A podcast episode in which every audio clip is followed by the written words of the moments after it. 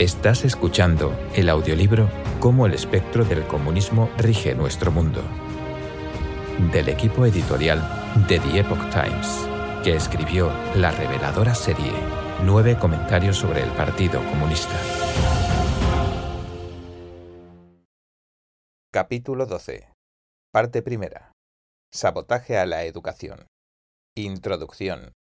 La educación juega un rol importante en fomentar el bienestar individual y la realización personal, mantener la estabilidad social y asegurar el futuro de una nación. Ninguna de las grandes civilizaciones en la historia de la humanidad ha restado importancia a la educación.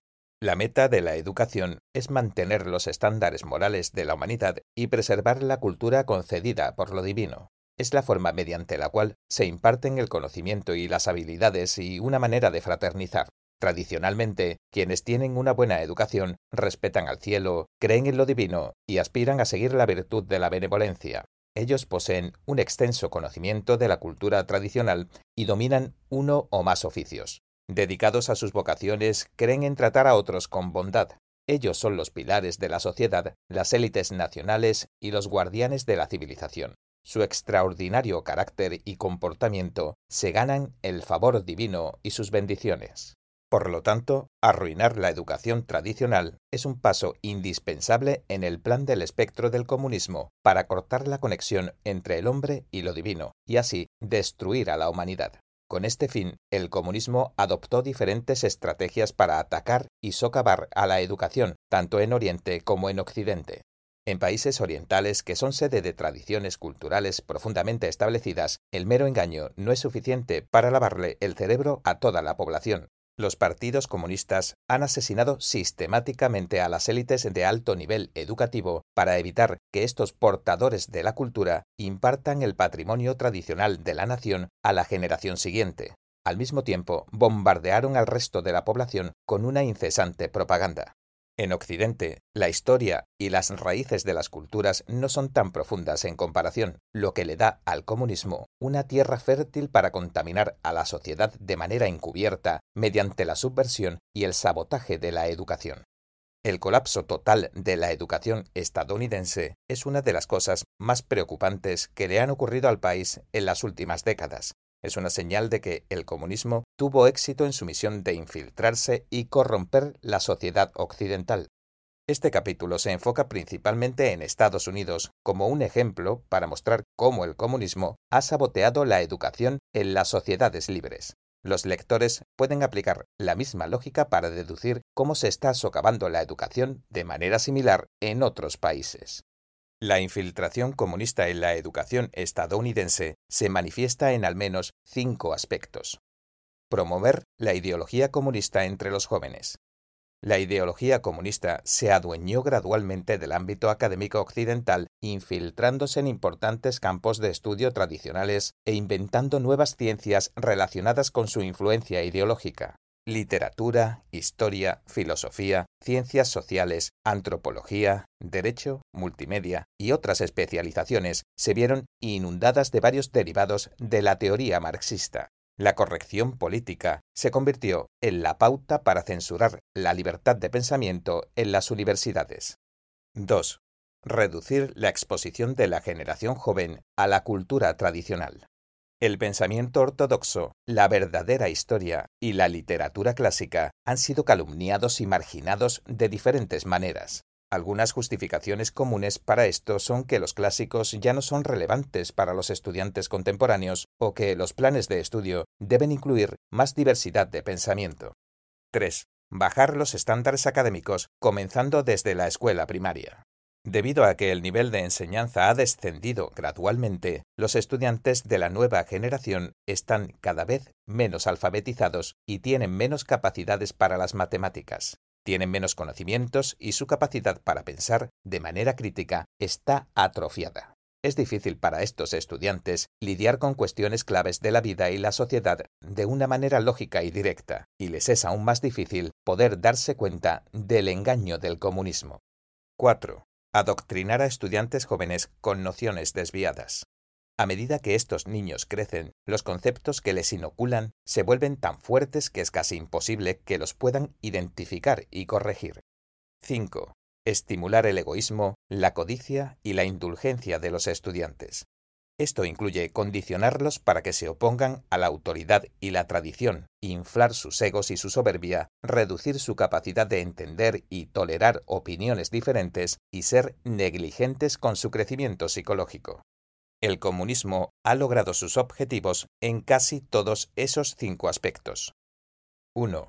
Elementos comunistas en la educación primaria y secundaria. Aunque el comunismo es más evidente a nivel universitario, ha influido profundamente en la educación primaria y secundaria. Su influencia ha socavado el desarrollo intelectual y la madurez de los niños, haciéndolos más susceptibles a las influencias de la izquierda en la universidad. Ha hecho que generaciones de estudiantes tengan menos conocimientos y una menor capacidad de razonamiento y pensamiento crítico. El movimiento educativo progresista, liderado por John Dewey, inició la tendencia hace más de un siglo. Las reformas educativas posteriores han seguido generalmente en la misma dirección. Además de inculcar el ateísmo, la teoría de la evolución y la ideología comunista a los estudiantes, la educación primaria y secundaria en Estados Unidos emplea una manipulación psicológica que destruye las creencias y la moral tradicionales de los estudiantes inculca el relativismo moral y conceptos modernos que transmiten una actitud corrupta hacia la vida. Esto ocurre en todos los sectores de la educación. Las sofisticadas medidas utilizadas hacen casi imposible que los estudiantes y el público se protejan de esta tendencia. Yuri Bezmenov, desertor de la KGB presentado en el capítulo 5, describió en 1985 cómo la infiltración ideológica comunista en Estados Unidos estaba a punto de completarse. Dijo, Incluso si empiezas ahora mismo, aquí, en este momento, empiezas a educar a una nueva generación de estadounidenses, aún te tomará entre 15 y 20 años hacer que la marea de percepción ideológica de la realidad vuelva a la normalidad y al patriotismo. Ha pasado un tercio de siglo desde que Besmenov dio su entrevista. Durante este periodo, incluso después de ver la caída de la Unión Soviética y otros regímenes socialistas en Europa del Este, la infiltración y subversión del comunismo en Occidente no se detuvo. Los elementos comunistas de Occidente pusieron sus miras en la educación como objetivo principal se apoderaron de todos los niveles de la institución, promoviendo sus propias teorías retorcidas sobre la educación, la pedagogía y la crianza de los hijos. A. Bajar el nivel de los estudiantes. Estados Unidos es una república constitucional. Los votantes eligen al presidente, los legisladores, los alcaldes y los miembros de los comités escolares de los distritos. Que un marco político tal sirva de una manera verdaderamente beneficiosa para todos depende no solo del nivel moral del pueblo, sino de su nivel de conocimiento y su criterio. Si los votantes no tienen mucho conocimiento sobre historia, sistemas políticos y económicos y asuntos sociales, tendrán dificultades para elegir a funcionarios cuyas plataformas electorales estén basadas en intereses a largo plazo y sean fundamentales para el país y la sociedad. Esto pone al país en una situación peligrosa.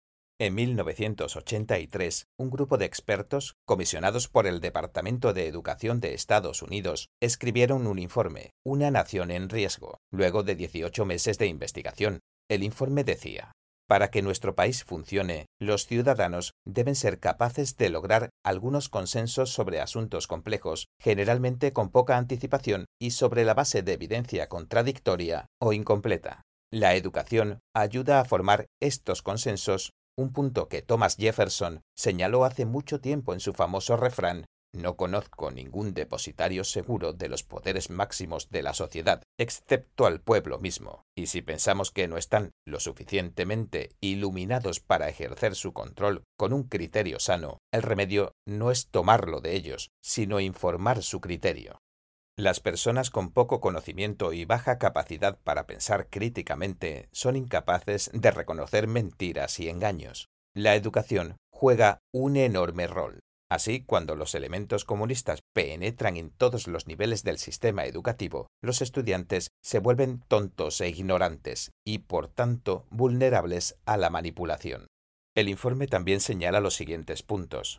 Los cimientos educativos de nuestra sociedad actualmente están siendo menoscabados por una creciente marea de mediocridad que amenaza nuestro futuro como nación y como pueblo. Si una potencia extranjera hostil intentara imponer a Estados Unidos el desempeño educativo mediocre que existe hoy, lo habríamos considerado un acto de guerra. Tal como está, nosotros hemos permitido que nos suceda esto. Incluso hemos desperdiciado lo que ganamos en logros estudiantiles tras el desafío Sputnik. Lo que es más, hemos desmantelado los sistemas esenciales de apoyo que ayudaron a que esas ganancias sean posibles. Hemos, en efecto, estado cometiendo un acto de desarme educativo, irreflexivo y unilateral.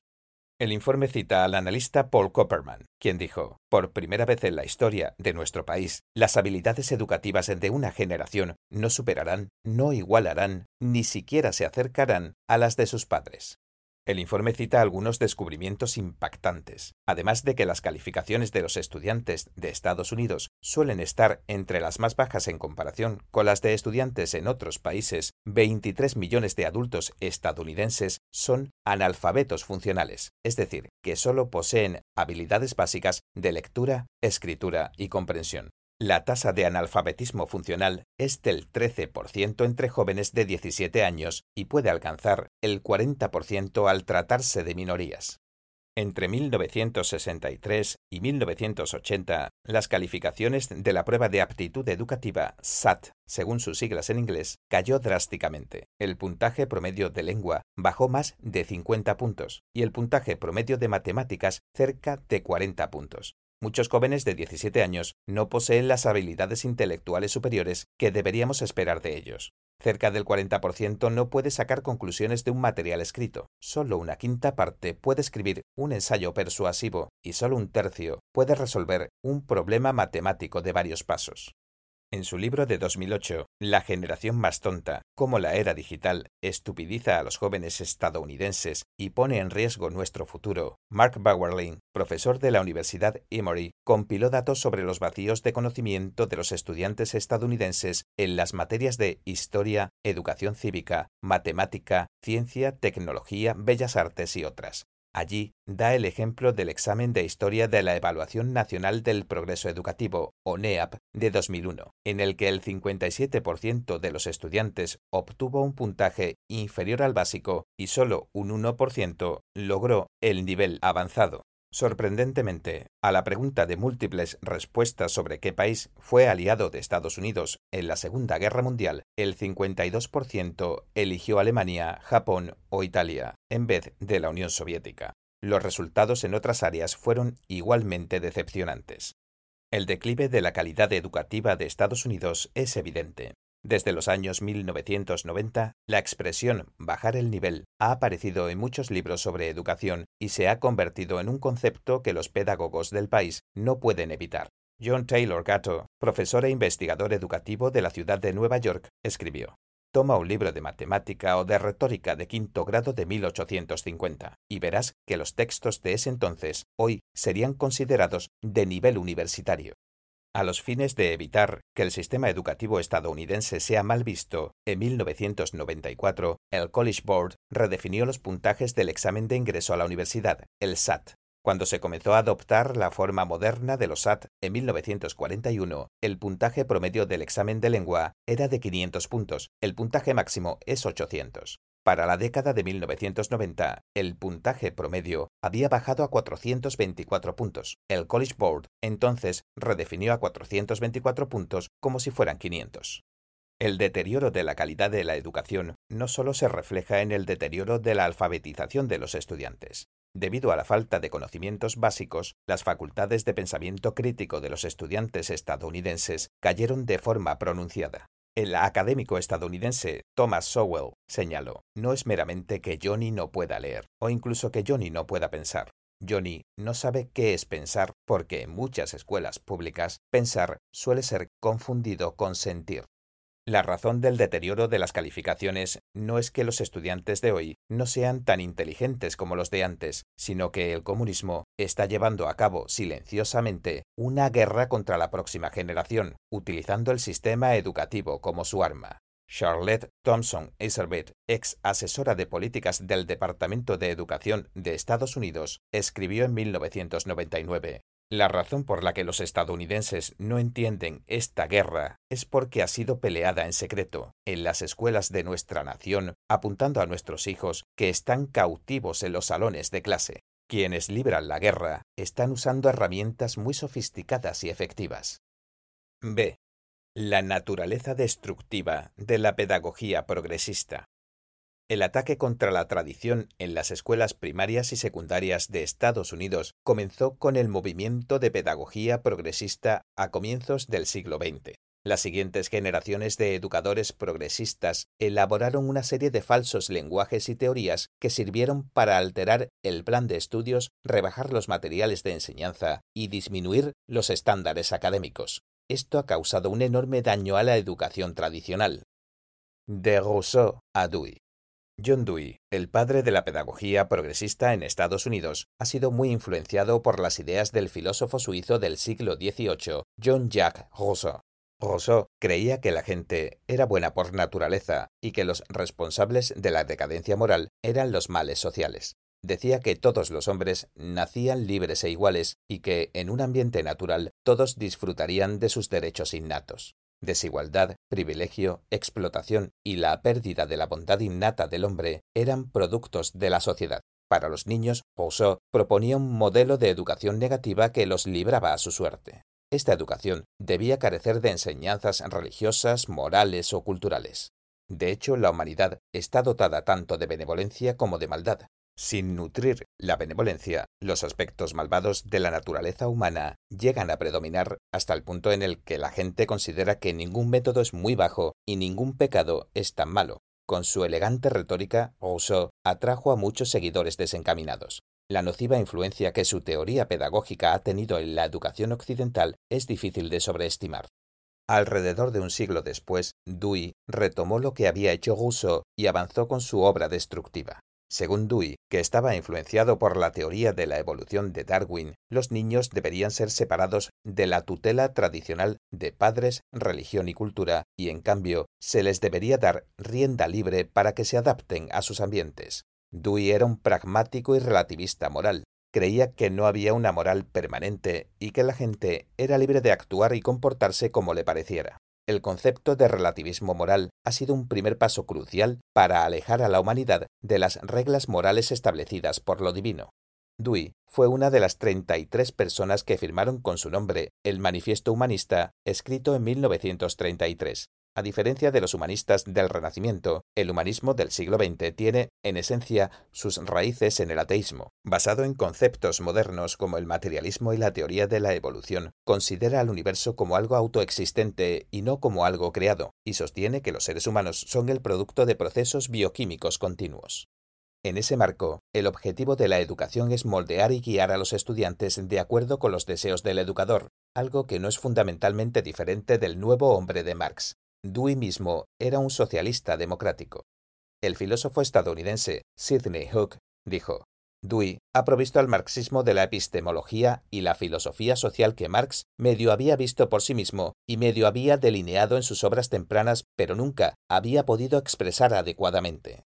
En 1921, cuando la guerra civil arrasaba con Rusia, los soviéticos encontraron el tiempo para producir un panfleto de 62 páginas con extractos de Democracia y Educación de Dewey.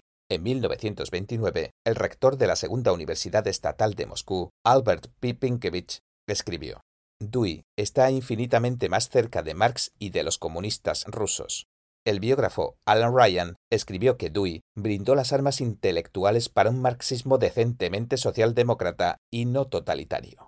Los pedagogos progresistas no disimulan su objetivo de transformar las actitudes de sus estudiantes hacia la vida. Para alcanzar ese objetivo, trastocaron todos los aspectos del aprendizaje, incluyendo la estructura de las clases, los materiales y métodos de enseñanza y la relación entre maestros y estudiantes la experiencia personal se consideró superior al conocimiento aprendido de los libros. Las lecciones orales quedaron relegadas y dieron paso a los proyectos y actividades.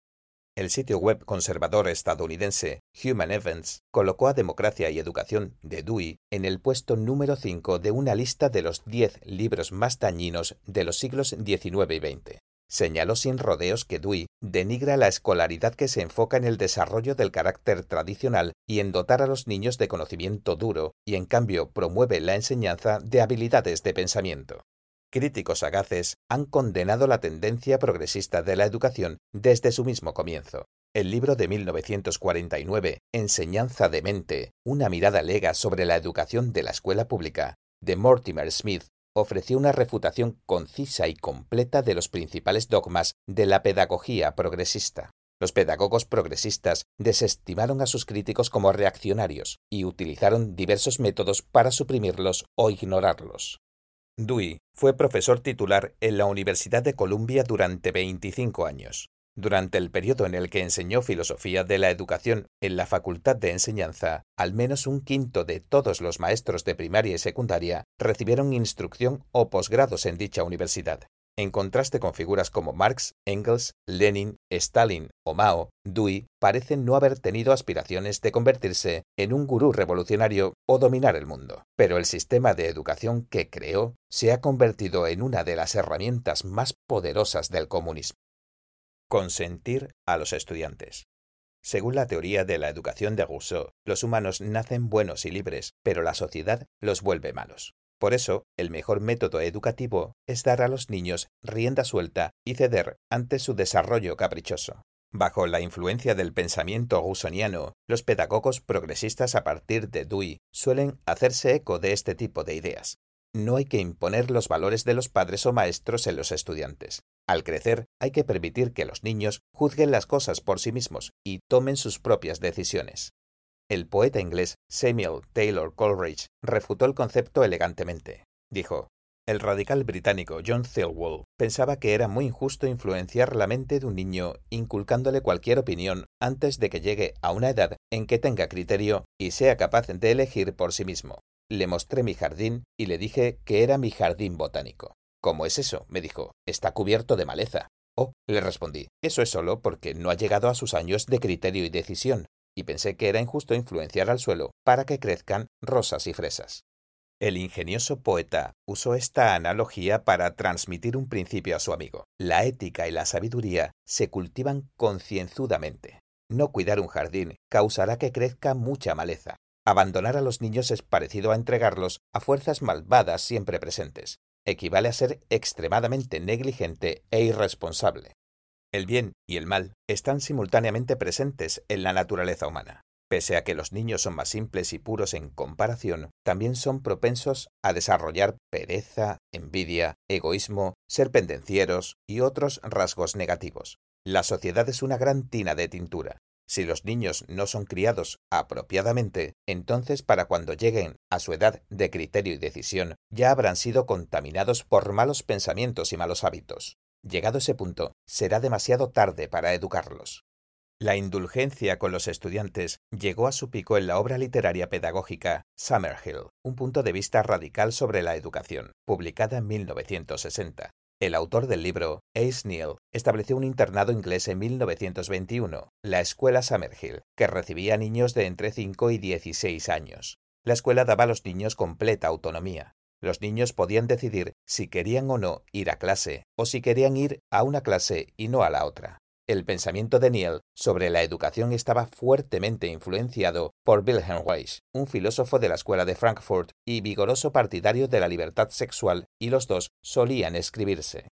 Aparte de lo académico, la escuela también era extremadamente laxa en ética, disciplina y relaciones entre varones y mujeres. Seguía todos los valores antitradicionales. Según un ex estudiante que fue a la escuela en los años 60, varones y mujeres podían fingir que se casaban y dormir juntos. Neil permitía que los empleados y los estudiantes nadaran desnudos juntos en una piscina al aire libre y algunos empleados tenían permitido tener citas con alumnos. Su hijastro de 35 años de edad, que enseñaba arte cerámico, solía llevar a niñas de los grados superiores con él a su cuarto.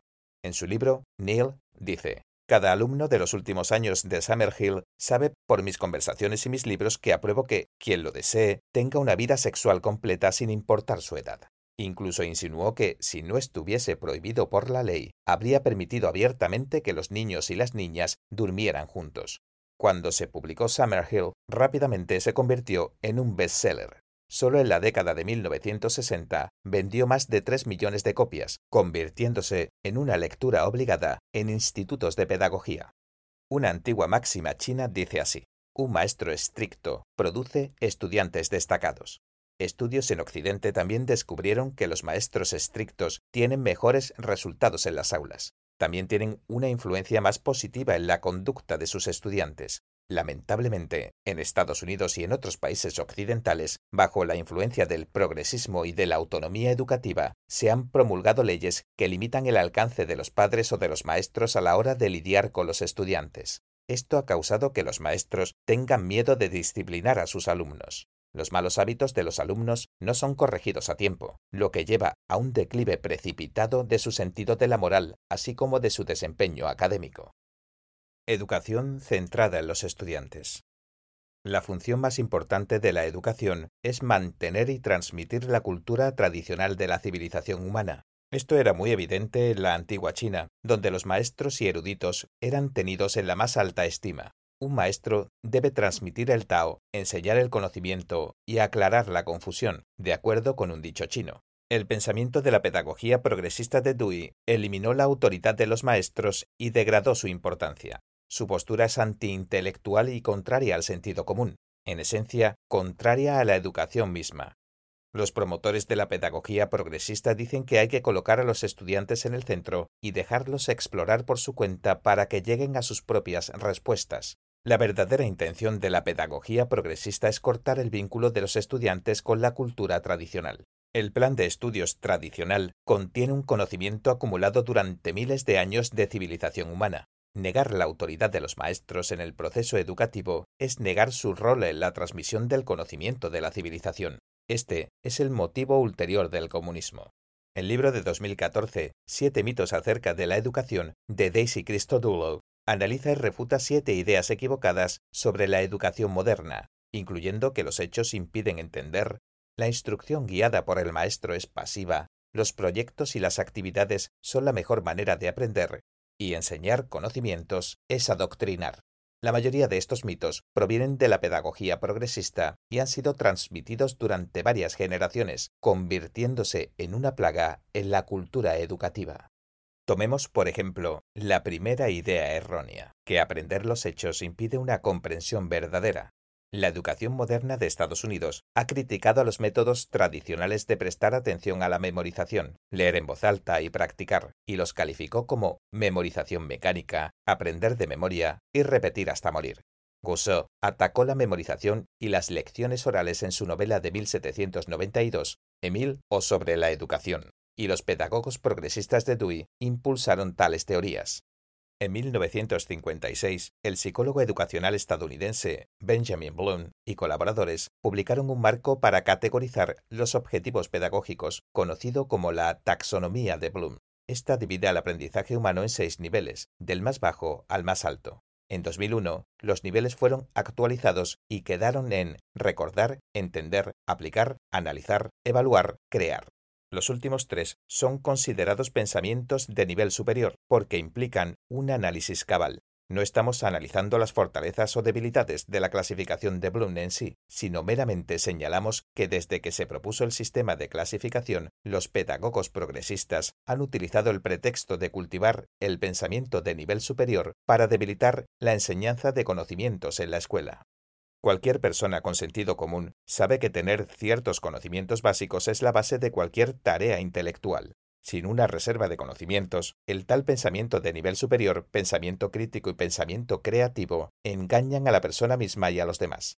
El sistema de clasificación de Bloom ofrece una excusa aparentemente científica para el método incomprensible de los pedagogos progresistas.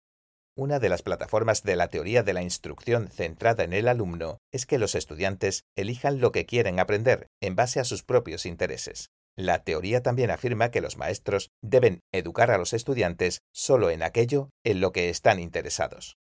Que los alumnos disfruten de aprender es a lo que todo maestro debe aspirar, pero los niños tienen un conocimiento superficial y una visión limitada, y no pueden discernir qué es importante aprender y qué no. Los maestros deben asumir la responsabilidad de guiar a los estudiantes para que puedan trascender sus intereses superficiales y amplíen su visión y su comprensión. Complacer simplemente los intereses superficiales de los estudiantes solo hará que se mantengan infantiles. Al apoyar la instrucción centrada en el alumno, los pedagogos están engañando tanto a estudiantes como a padres, lo cual es en definitiva irresponsable ante la sociedad. Estudios han encontrado que en la sociedad estadounidense hay una tendencia en la que los adultos permanecen en una especie de adolescencia por más tiempo que otras poblaciones. La Academia Nacional de Ciencias, Ingeniería y Medicina definió en 2002 a la adolescencia como el periodo entre los 12 y los 30 años de edad. Una investigación respaldada por la Fundación MacArthur fue más lejos y dijo que, según los marcadores tradicionales de adultez, actualmente una persona no puede considerarse adulta hasta que llega a la edad de 34 años. El sistema educativo y los medios de comunicación son responsables por esta adolescencia extendida en la que se encuentran muchos adultos.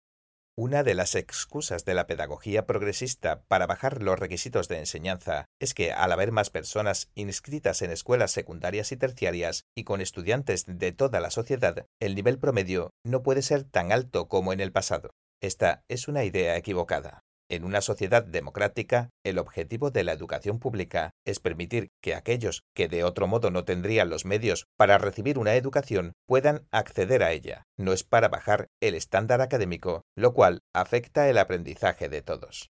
El progresismo dice reemplazar asignaturas clásicas inútiles como griego y latín con asignaturas más contemporáneas, pero a fin de cuentas, la mayoría de las escuelas no introduce asignaturas de alta calidad útiles para la vida moderna, como cursos detallados sobre matemática, economía e historia moderna. Las reformas de plan de estudios y de método de enseñanza que promueven los pedagogos progresistas engañan a los estudiantes que aún no tienen una gran comprensión, además de a los padres que confían en las escuelas, los maestros y los supuestos expertos. Algunos métodos propuestos por la pedagogía progresista son inútiles cuando se los aplica a algunas asignaturas y áreas del aprendizaje. Sin embargo, al observar el movimiento de pedagogía progresista y su trasfondo específico y resultados, queda claro que la pedagogía progresista se coloca en oposición a la educación tradicional, mutando así la educación y, en definitiva, arruinando a los estudiantes. C. Arruinar el carácter moral de los estudiantes.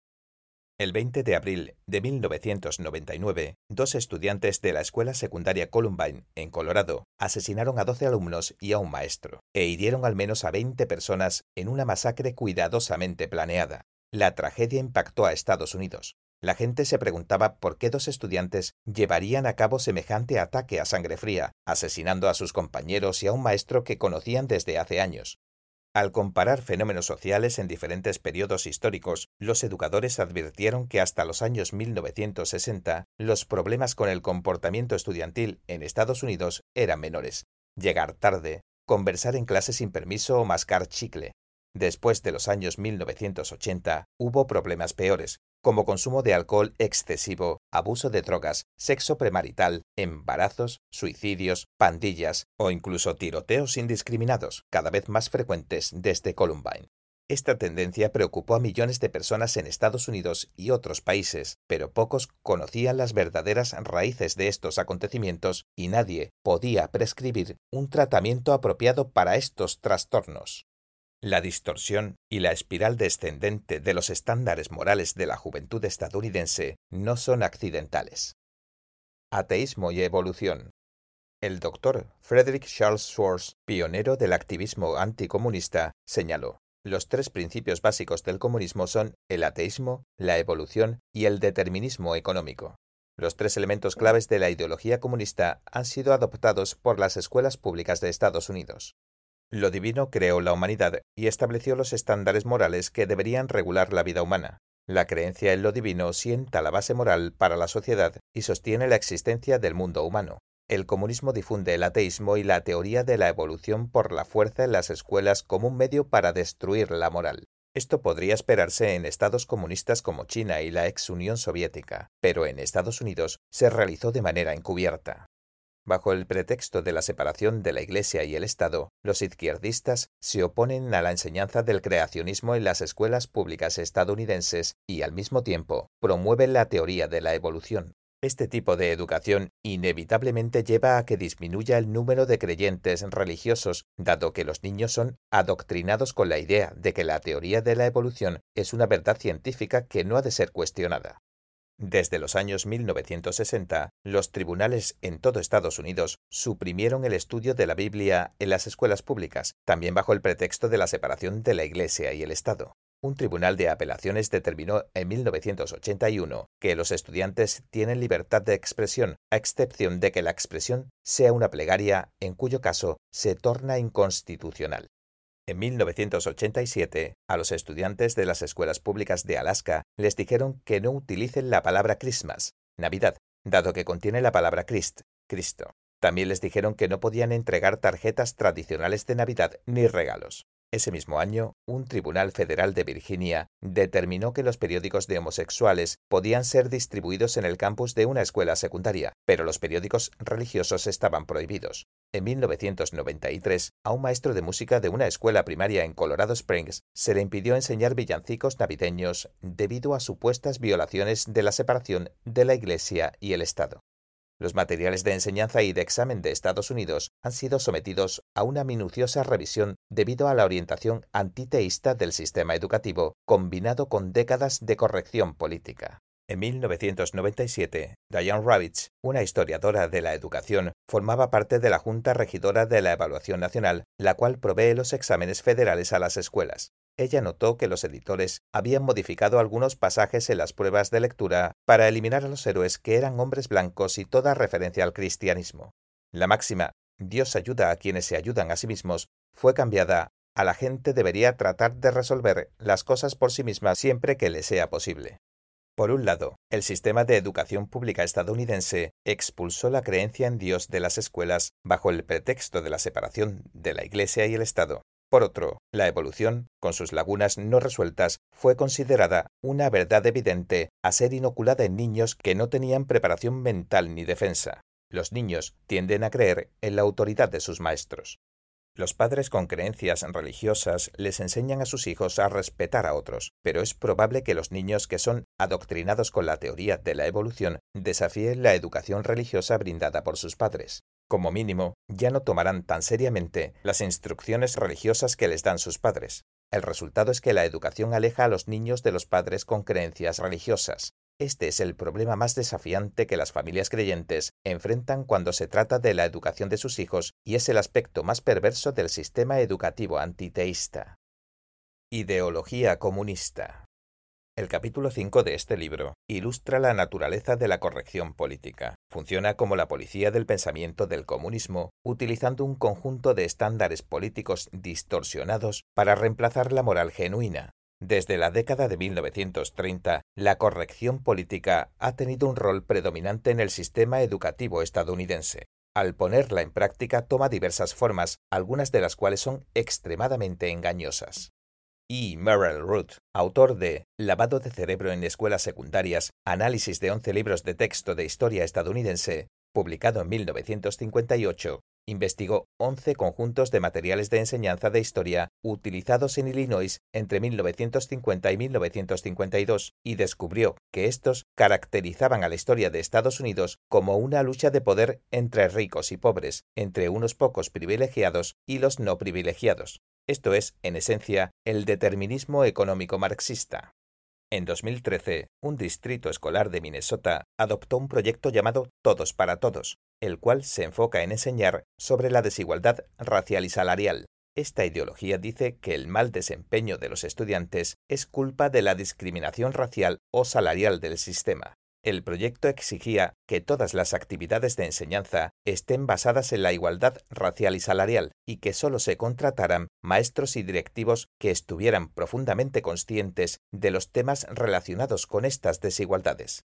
El proyecto estaba diseñado para alumnos desde el jardín de infantes hasta el decimosegundo grado. Las clases de inglés del décimo grado se enfocan en los temas de colonización e inmigración y en las construcciones sociales de raza, clase y género. El marco educativo para el undécimo grado decía, para fin de año habrás aprendido a aplicar una lente marxista, feminista, postcolonial y psicoanalítica a la literatura.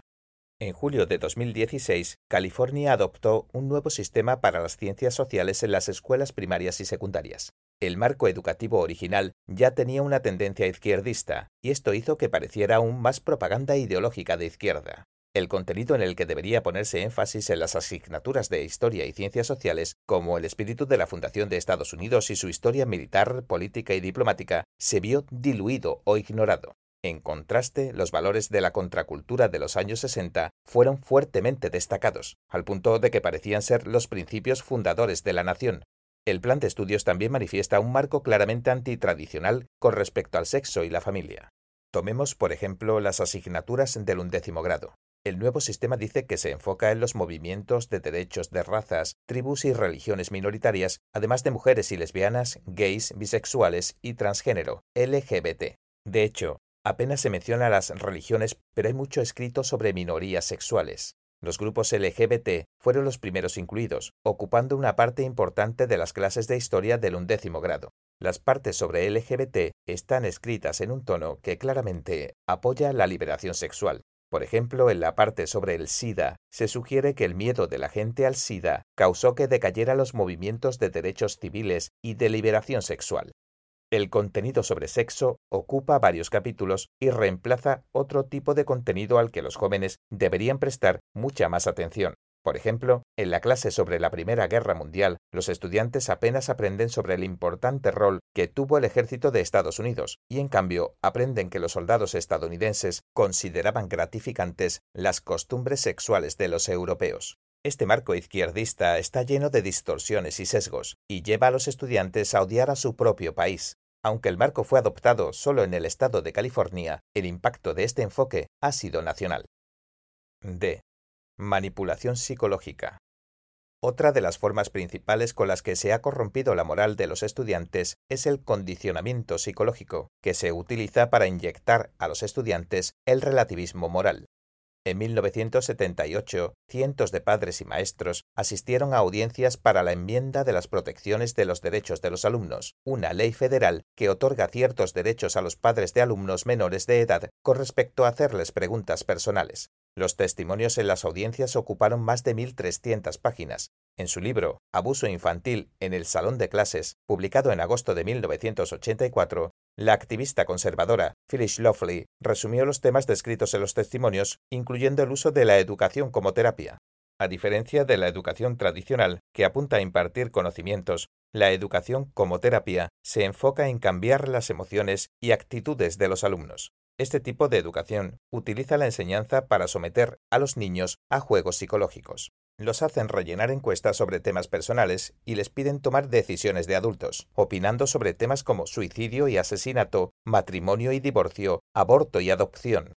Tales asignaturas no fueron establecidas por el bien de la salud psicológica de los estudiantes. La intención era cambiar los valores de los estudiantes mediante el condicionamiento psicológico.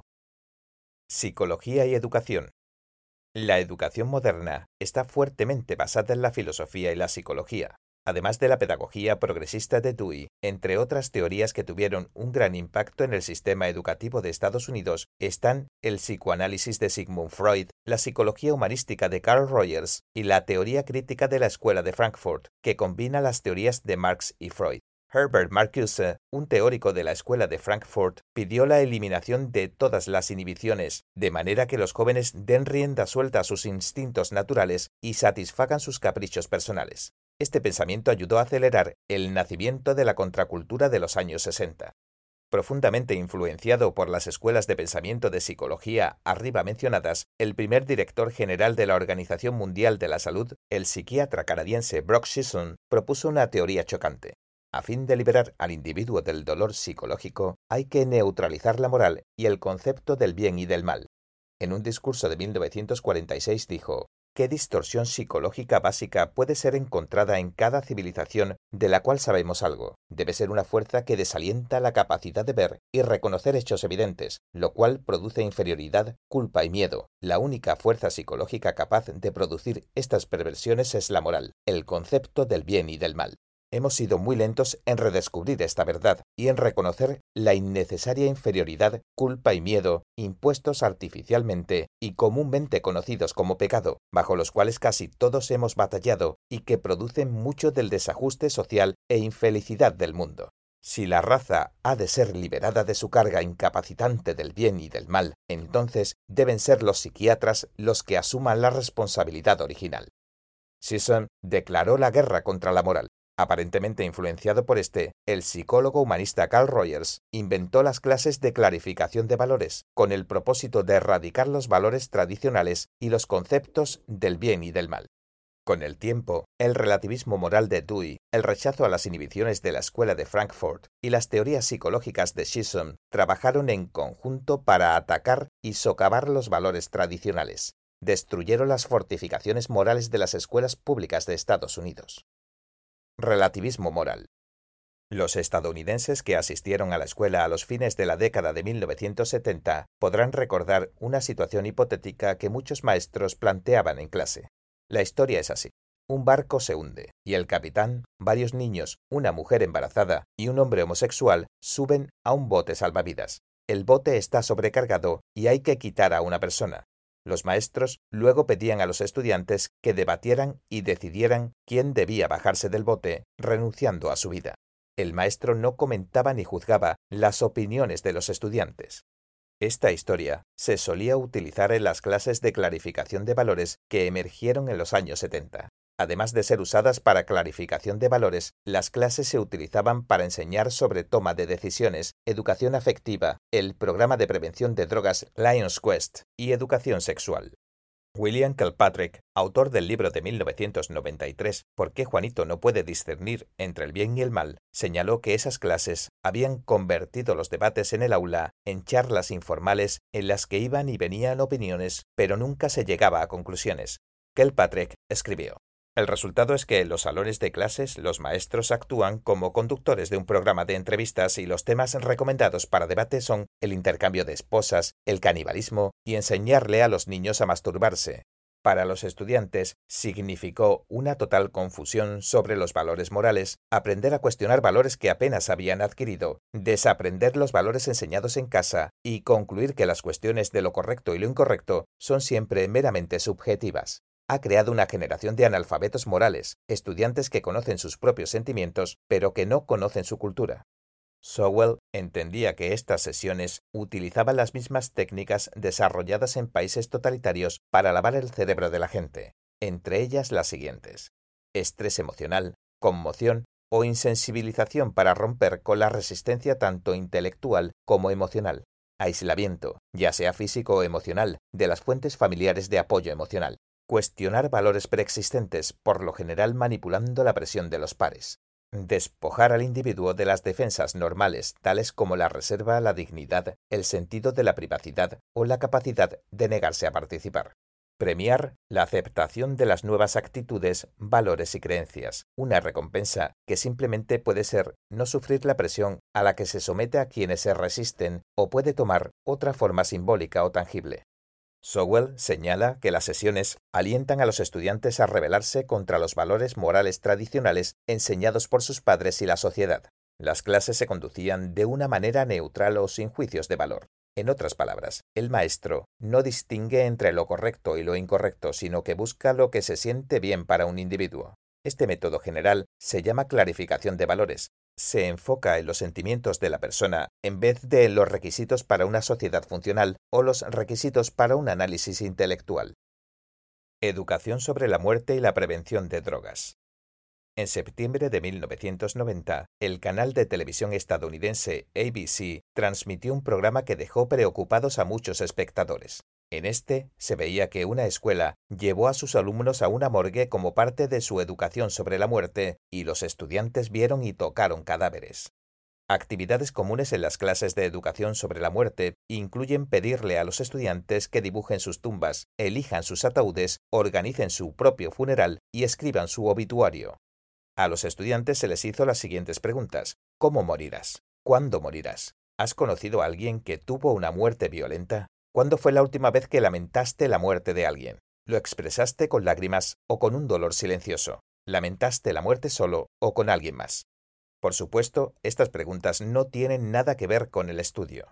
Están diseñadas para indagar sobre las perspectivas de los estudiantes hacia la vida, sus creencias religiosas y sus personalidades. Algunas de las preguntas apuntan a desencadenar ciertas reacciones y pueden tener un impacto negativo en los adolescentes. Se dice que la educación sobre la muerte puede ayudar a los estudiantes a tener la actitud apropiada frente a la misma. Sin embargo, algunos alumnos que tomaron estas clases acabaron suicidándose. Para el programa de 1990 mencionado arriba, la ABC entrevistó a una alumna de la escuela secundaria Columbine que dijo que sus planes de suicidarse estaban directamente relacionados con la educación sobre la muerte que le impartieron en la escuela.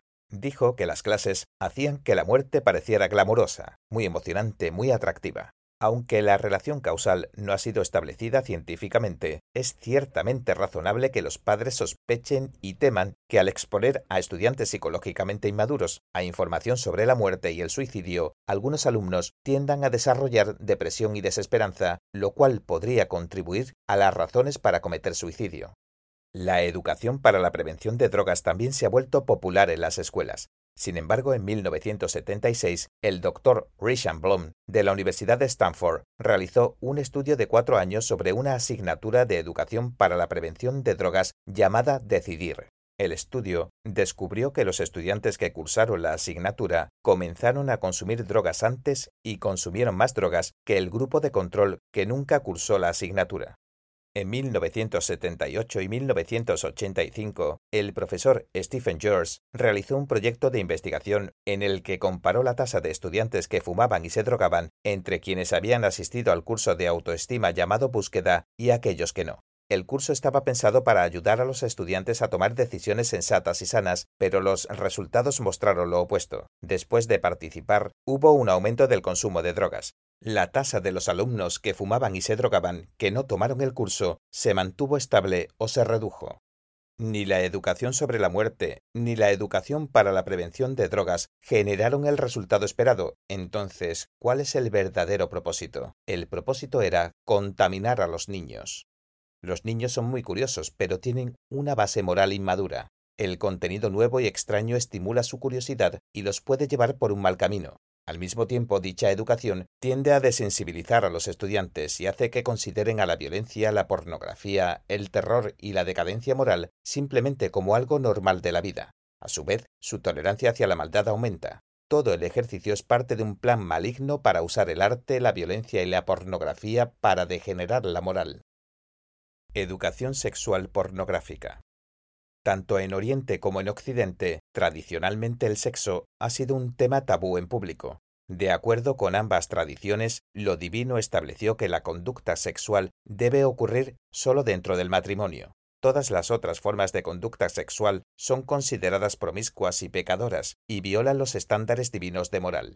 Esto hace del sexo y el matrimonio algo inseparable, y el sexo no puede ser un tema de debate público en una sociedad que funciona apropiadamente. En la sociedad tradicional, los jóvenes solo recibían educación en anatomía y no había necesidad de la educación sexual de hoy. El concepto moderno de educación sexual fue presentado por primera vez por el marxista húngaro Georgi Lukács, fundador de la Escuela de Frankfurt de Teoría Social y Filosofía.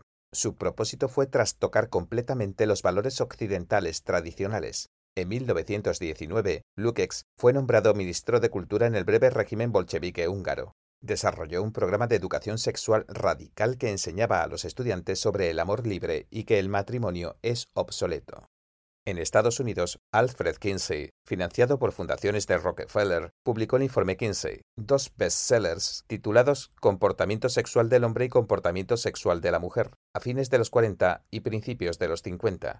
En su investigación, luego desacreditada, utilizó a pedófilos para realizar experimentos sexuales en bebés y niños, la idea de Kinsey de que los niños son seres sexuales desde el nacimiento, que deben ser educados de manera explícita sobre toda forma de actividad sexual, es la base para la educación sexual moderna.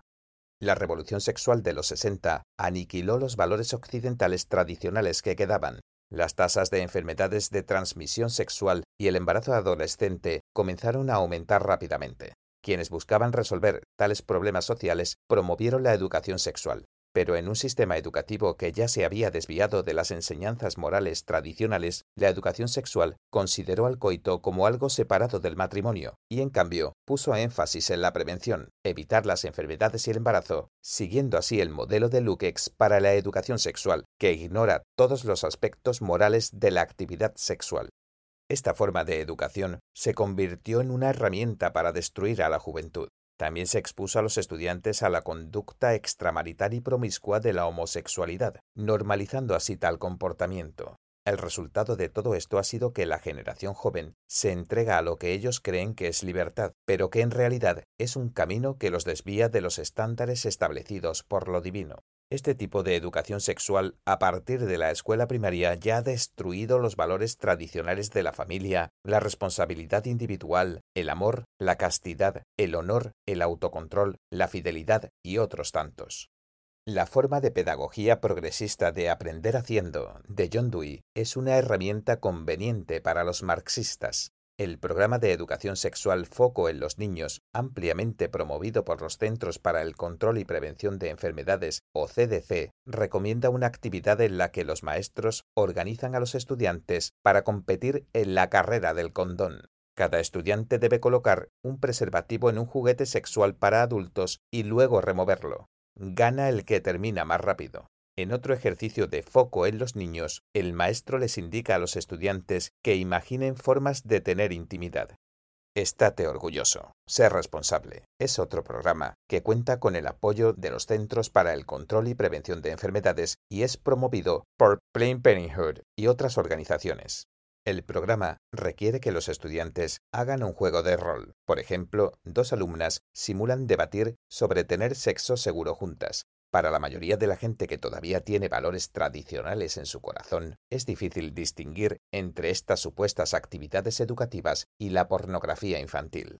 El principal impulsor de este programa, Planned Parenthood, es el mayor proveedor de educación sexual en Estados Unidos y tiene presencia en muchos países. También promueve el derecho al aborto. La organización fue fundada en 1921 como la Liga Americana del Control de Natalidad. Su fundadora, Margaret Sanger, era una socialista progresista que viajó a la Rusia de Stalin, donde fortaleció su creencia en la eugenesia.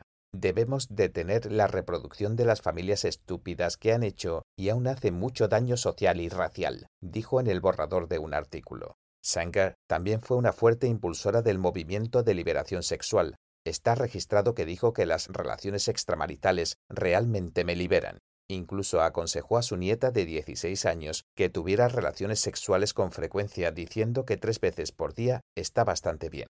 Perfectamente Normal es un libro de texto de educación sexual que ha sido traducido a 21 idiomas y ha vendido más de un millón de copias en todo el mundo.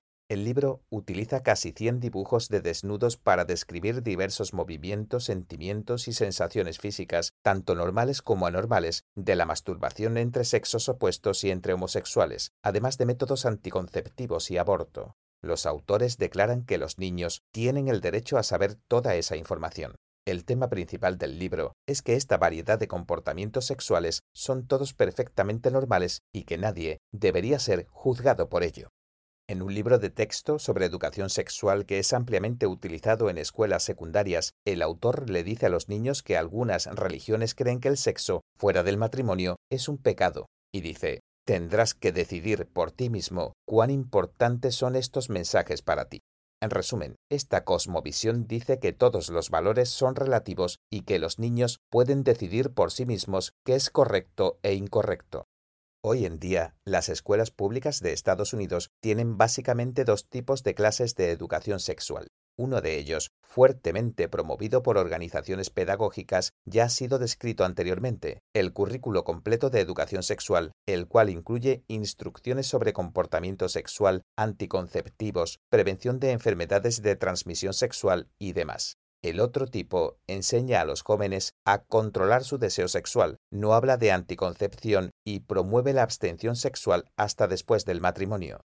Es innegable que la moral de la sociedad, especialmente la actitud en general hacia el sexo, se ha desviado de la moral tradicional basada en la fe. Los medios de comunicación e Internet están llenos de contenido pornográfico, todo lo cual arrastra a los niños hasta el borde del abismo. En el campo educativo actual, controlado por el ateísmo, la mayoría de las escuelas públicas que siguen la neutralidad de valores no quieren o no se atreven a enseñar a los niños que el sexo fuera del matrimonio es inmoral y tampoco enseñan a los niños a diferenciar lo correcto de lo incorrecto en base a los principios morales tradicionales. La educación sexual sigue siendo un tema candente en la sociedad. Hay numerosos argumentos de distintos sectores en torno al tema de la protección en la actividad sexual, con el foco en el embarazo adolescente y en las enfermedades de transmisión sexual. Sin embargo, el hecho de que las escuelas enseñen a los adolescentes sobre comportamiento sexual obviamente aumentará el sexo fuera del matrimonio, lo cual viola la moral sexual tradicional, si no hubieran embarazos adolescentes ni enfermedades de transmisión sexual, eso significaría que está bien que los adolescentes sean promiscuos. Con una actitud cada vez más decadente hacia la conducta sexual, el comunismo se esfuerza por alcanzar su objetivo de destruir la moral humana. Autoestima y egocentrismo. Desde los años 1960, un nuevo dogma ha sido fuertemente promovido en las escuelas y es responsable por una gran caída en la calidad educativa. Es el culto a la autoestima. En la superficie, la autoestima debería referirse a un sentimiento de confianza y respeto hacia uno mismo que surge de las propias habilidades y logros. No obstante, la autoestima promovida en las escuelas de Estados Unidos es algo completamente diferente. En su libro La currícula del sentirse bien, atontando a los niños de Estados Unidos en nombre de la autoestima, la investigadora en pedagogía Maureen Stout escribe sobre un fenómeno común en las escuelas estadounidenses. Los estudiantes se preocupan por sus calificaciones, pero no les importa lo que aprendieron o cuánto se esforzaron. Para satisfacer las pretensiones de los estudiantes de tener mejores calificaciones, los maestros se ven obligados a reducir la dificultad de los exámenes y de la tarea pero esto solo da como resultado estudiantes con un desempeño más bajo que se esfuerzan aún menos. Stout afirma que los maestros parecen acostumbrados al fenómeno e incluso creen que la escuela debería ser como un útero, aislada del mundo exterior, de manera que los estudiantes logren comodidad emocional pero no desarrollo intelectual o resiliencia. El foco recae en los sentimientos de los estudiantes y no en su crecimiento en general. Tal como señalan muchos observadores, el dogma de la autoestima confunde causa con efecto. La autoestima es el resultado del esfuerzo, no una precondición para el éxito. En otras palabras, sentirse bien no lleva al éxito, sino que uno se siente bien después de tener éxito. Esta idea equivocada de autoestima es el subproducto del estilo psicoterapéutico de la educación que está en auge desde los años 60. La educación psicoterapéutica terminó adoctrinando a un gran número de jóvenes con un sentido de privilegio y victimismo. Stout delinea la mentalidad común como quiero hacer lo que quiero, como quiero y cuando quiero, y nada ni nadie me lo impedirá. La educación estadounidense exagera la idea de libertad y egocentrismo en nombre de la autoestima sentimental. Este tipo de educación produce una generación de jóvenes que no valoran la moral y no asumen responsabilidades. Solo les importan sus propios sentimientos y no los sentimientos de otros. Buscan el placer pero intentan evitar el esfuerzo, el sacrificio y el sufrimiento. Esto ha sembrado el caos en la moral de la sociedad estadounidense. E. Infiltración en la educación. El control sobre la educación primaria y secundaria estadounidense. Por largo tiempo luego de la fundación de Estados Unidos, el gobierno federal no estuvo involucrado en la educación, sino que tales decisiones eran responsabilidad de cada estado. En 1979, el gobierno federal estableció el Departamento de Educación y desde entonces su jurisdicción se amplió. Actualmente su poder sobre las estrategias educativas y la distribución de presupuestos de educación sobrepasa por mucho el poder que solía tener. Los padres, los distritos escolares y los gobiernos estatales, que solían tener más influencia en la educación, están cada vez más obligados a acatar órdenes de funcionarios del gobierno federal. Los padres y los distritos escolares perdieron gradualmente su poder de decidir qué y cómo enseñar en las escuelas. El poder en sí mismo es neutral. Son aquellos que lo ejercen quienes pueden usarlo para el bien o para el mal. La centralización del poder en sí misma no es necesariamente algo malo, sino una cuestión de cómo la persona o la institución utiliza su poder y con qué fin. La centralización del poder en la educación estadounidense es un asunto importante dado que el marxismo se infiltró en todos los niveles, especialmente en la burocracia central. Bajo tales circunstancias, una vez que se toma una decisión incorrecta, el impacto es extensivo y los pocos individuos que lo ven claramente no pueden simplemente revertirlo por sí mismos. Como lo explica la escritora y ex maestra Beverly K. Hickman, uno de los resultados de la centralización del poder en la educación estadounidense es que los funcionarios a cargo de la educación no pueden, en un corto periodo de tiempo, ver cómo se desarrollan históricamente sus estrategias educativas y cuán grande es el impacto que puede tener a largo plazo. Aunque algunas estrategias pueden plantear dudas, la mayoría de la gente no tiene el tiempo, la energía, los recursos o la valentía para investigar por sí misma. Incluso si en algunos casos surgen sospechas, sin otras piezas del rompecabezas, poco pueden hacer más que obedecer lo que les dicen sus supervisores. Entonces, todos se convierten en parte de una maquinaria gigantesca. Es difícil para ellos ver las consecuencias de sus decisiones en los estudiantes y en la sociedad, y como resultado, su responsabilidad moral se ve atenuada. El comunismo puede tomar ventaja de las debilidades de este sistema y romper las defensas de la sociedad una por una. Lo que es más, los institutos de formación docente, las casas editoriales, las organizaciones de acreditación educativa y las instituciones de acreditación de maestros tienen impactos decisivos en la educación y por lo tanto todos se convierten en blancos para la infiltración. El rol de los sindicatos de docentes. El capítulo 9 de este libro discute cómo el comunismo manipula y utiliza a los sindicatos. Los sindicatos de docentes son una de las razones claves del fracaso de la educación estadounidense. A estos sindicatos no les importa elevar la calidad de la educación y en cambio se han convertido en organizaciones profesionales que premian el fracaso, protegen la incompetencia y sacrifican a los maestros con escrúpulos que aspiran a hacer una contribución en su carrera y que verdaderamente se dedican a enseñar a los estudiantes.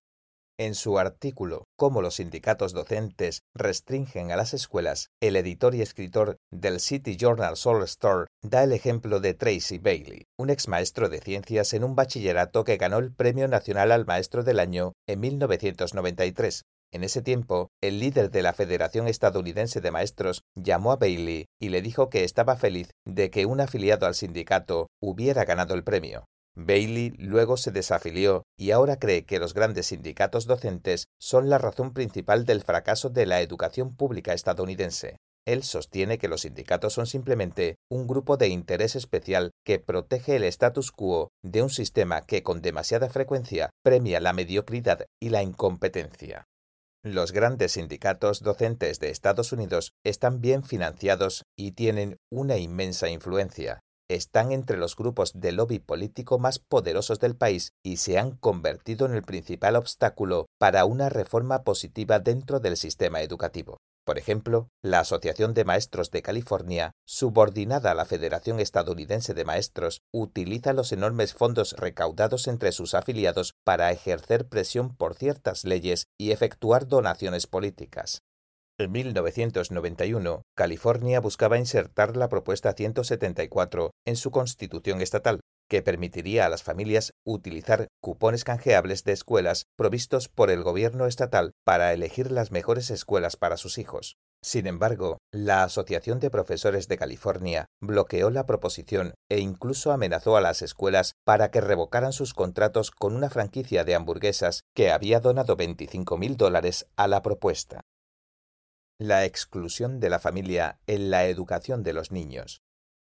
Otro de los objetivos principales del comunismo es separar al niño de sus padres en cuanto nace y hacer que la comunidad o la nación lo críen. Eso no es algo fácil de lograr, pero las cosas se han estado moviendo en esa dirección. En países comunistas se incentiva a los estudiantes de la clase burguesa a que corten la relación con sus padres, Además, la educación centrada en exámenes alarga el tiempo que los alumnos deben pasar en la escuela, reduciendo así el impacto que los padres pueden tener en sus hijos. En países occidentales se usan diferentes métodos para excluir la influencia de la familia en la educación de los hijos. Esto incluye maximizar el tiempo de los alumnos en la escuela, reducir la edad mínima para que los niños comiencen su escolaridad, evitar que los alumnos lleven libros de texto y materiales de estudio a su casa y desalentar que los alumnos comenten a sus padres sobre los temas controvertidos que aprendieron en clase. Asignaturas como educación para la clarificación de valores intentan separar a los alumnos de sus padres. Un padre de un estudiante de la clase búsqueda comentó, pareciera que siempre se ve a los padres con malos ojos. Digamos que la historia trata sobre un padre y su hijo, y el padre siempre es autoritario, siempre muy estricto, siempre injusto. Generalmente el significado entre líneas de estas asignaturas es que tus padres no te entienden, pero nosotros sí. A veces, por cuestiones legales, los alumnos primero deben tener el consentimiento de los padres para poder participar en ciertas actividades. En tales ocasiones, los maestros o el personal administrativo de la escuela suelen usar palabras engañosas o ambiguas para que les sea difícil a los padres saber en detalle qué es lo que están autorizando. Si los padres se quejan, las autoridades de la escuela o el distrito escolar tienen métodos para lidiar con las quejas, postergar, reducir la responsabilidad o tomar una postura de superioridad. Por ejemplo, pueden decir que los padres no tienen el conocimiento profesional de los docentes, que otros distritos escolares están haciendo lo mismo, que solo tu familia se está quejando, etc.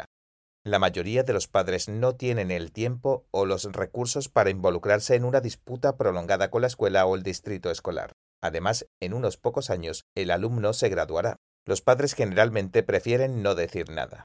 Mientras tanto, el niño es prácticamente rehén de la escuela y los padres no se atreven a ofender a las autoridades. Cuando los padres sí protestan contra las prácticas de la escuela, las autoridades escolares los pueden catalogar de extremistas, problemáticos, fanáticos religiosos, intolerantes, fascistas y cosas por el estilo. Así, las autoridades escolares disuaden a otros padres de plantear cualquier objeción. Jerga educativa engañosa y rebuscada. En el prefacio de su libro El deliberado plan para atontar Estados Unidos, Isabeth señala que Estados Unidos está librando una guerra secreta, en la que los involucrados usan herramientas sofisticadas como la dialéctica hegeliana, puntos en común, consenso y acuerdo mutuo, gradualismo, dos pasos adelante, un paso atrás, y engaño semántico, redefinir términos para obtener un consenso sin entender. Schlofly también escribió sobre este fenómeno. En el prólogo de su libro Abuso infantil en el salón de clases, dijo que las clases de psicoterapia usan un conjunto de términos especiales para evitar que los padres entiendan el verdadero propósito y método de tales asignaturas. Estos términos incluyen modificación del comportamiento, pensamiento crítico del orden superior, razonamiento moral, etc. Durante décadas, los pedagogos estadounidenses han creado un cegador despliegue de términos como constructivismo, aprendizaje cooperativo, aprendizaje experimental, entendimiento profundo, resolución de problemas, educación basada en resultados, aprendizaje personalizado, entendimiento conceptual, aprendizaje para toda la vida, instrucción interactiva alumno-maestro, etc. Son demasiados para nombrar. Algunos conceptos parecen razonables, pero al investigar el contexto de los términos y en qué derivan, revela que su propósito es desacreditar la educación tradicional y bajar el nivel de la educación. Cambios en las asignaturas y los libros de texto a gran escala. Nadie se atreve a llamarlo traición, publicado en 1964, analiza el programa de reforma de libros de texto de los años 30. Esta reforma combinó el contenido de diferentes disciplinas como historia, geografía, sociología, economía y ciencias políticas en un conjunto de libros de texto que abandonó el contenido, el sistema de valores y la manera de codificar de los libros de texto tradicionales. Tan pronunciado era el sesgo antirreligioso y tan abierta era la propaganda para el control socialista de la vida del hombre que los libros degradaban a los héroes estadounidenses y la Constitución de Estados Unidos, escribió el autor John A. Stormer. Este conjunto de libros de texto era muy amplio y no encajaba en ninguna disciplina tradicional, por lo tanto expertos de diversas disciplinas no les prestaron mucha atención, Muchos años después, cuando el público se dio cuenta del problema y comenzó a ponerse a los libros, 5 millones de estudiantes ya habían sido educados con tales materiales. Para ese entonces fue imposible hacer que los libros de texto volvieran a su forma tradicional. Si los cambios en los libros de texto se hubieran hecho de manera transparente, habrían sido cuestionados y habrían enfrentado la resistencia de expertos y padres. Los nuevos libros de texto, que mezclaban varias asignaturas juntas, no pertenecían claramente a la taxonomía de ninguna asignatura en particular, por lo que a los expertos se les dificultaba juzgar el contenido que excedía el campo de su propia profesión. Esto hace que sea relativamente fácil que los libros sean aprobados y aceptados por los distritos escolares y la sociedad. Cambios similares en el currículo escolar y los materiales de enseñanza siguieron ocurriendo durante todo el siglo XX y XXI. Aunque una minoría de personas pueda reconocer y oponerse a estas medidas, sus voces son ignoradas y tienen pocas oportunidades de detener los cambios planeados ante la influencia del lobby progresista. Después de varias rondas de reforma, la nueva generación de estudiantes queda aún más separada de la tradición, haciendo casi imposible que puedan volver a reconectarse. Los libros escolares de Estados Unidos constantemente pasan por actualizaciones y revisiones. Algunos dicen que es porque el conocimiento ha crecido a un paso acelerado. Sin embargo, el conocimiento básico que debe aprenderse en la escuela primaria y secundaria no ha cambiado mucho. Entonces, ¿por qué han habido tantos libros que se imprimen y reeditan constantemente? La razón superficial es que las editoriales se compiten entre sí. En la superficie no quieren que los estudiantes usen una y otra vez los mismos libros durante años para así poder ganar más dinero, pero en un nivel más profundo, al igual que con la reorganización del contenido del libro, el proceso ha sido utilizado para distorsionar los materiales de enseñanza para las próximas generaciones. Reforma educativa, una lucha dialéctica. Desde los años 50 y 60, la educación estadounidense ha pasado por varias reformas, pero ninguna produjo las mejoras que se esperaban.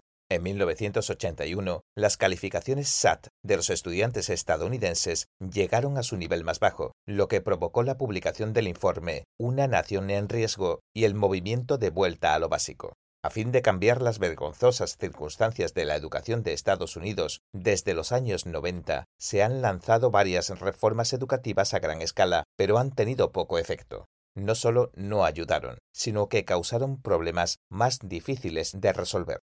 La mayoría de la gente involucrada en la reforma educativa quiere sinceramente hacer cosas buenas por los estudiantes y la sociedad, pero debido a la influencia de diversas ideas comunistas, sus intenciones suelen ser contraproducentes. El resultado es que muchas de estas reformas terminan promoviendo ideas comunistas. Al igual que en otros ámbitos, la infiltración mediante la reforma educativa no necesita ganar cada batalla.